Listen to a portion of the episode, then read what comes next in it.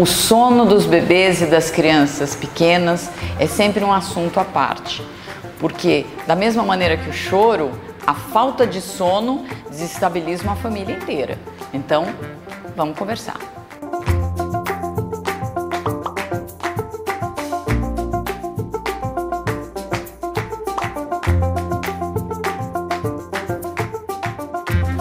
O ritmo, a quantidade e a qualidade do sono vem muito de cada um.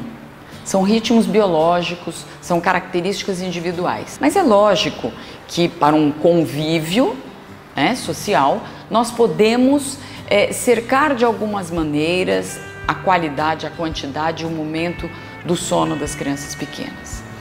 Quando eu digo que depende muito de cada um, eu não estou dizendo que é, podemos deixar numa família um bebê dormindo durante o dia, o outro dormindo à noite, porque isso desestabiliza o convívio. No entanto, nós precisamos aprender que é, os bebês também têm questões pessoais. O sono é um hábito, o momento do sono também é um hábito.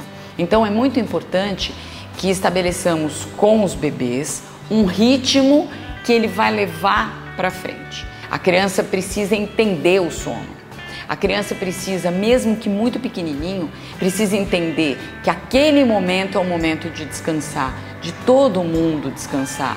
E nós precisamos entender que os bebês ainda não entendem quando acordam no meio do caminho, no meio da, da noite, como fazer para dormir sozinho. Uma coisa é muito importante: é paciência.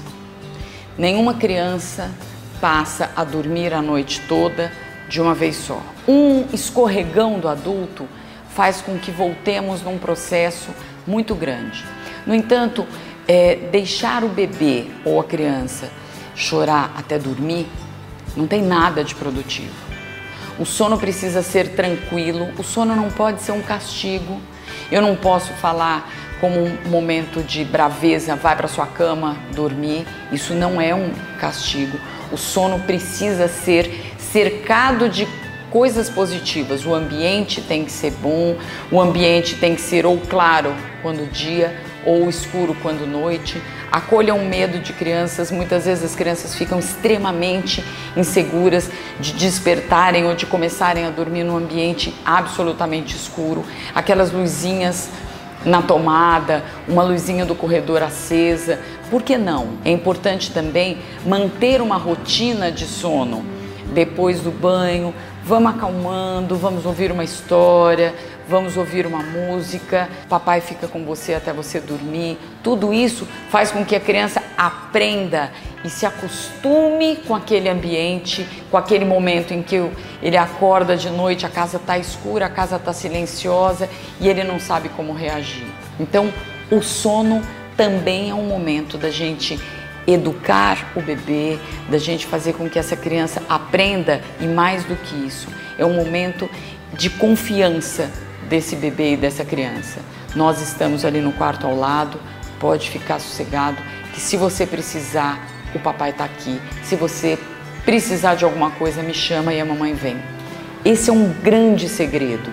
Confiança. O sono é algo que dá insegurança nas crianças.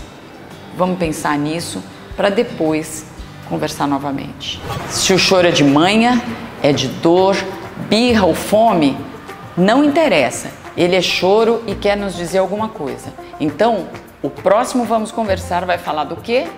De choro. Vamos conversar.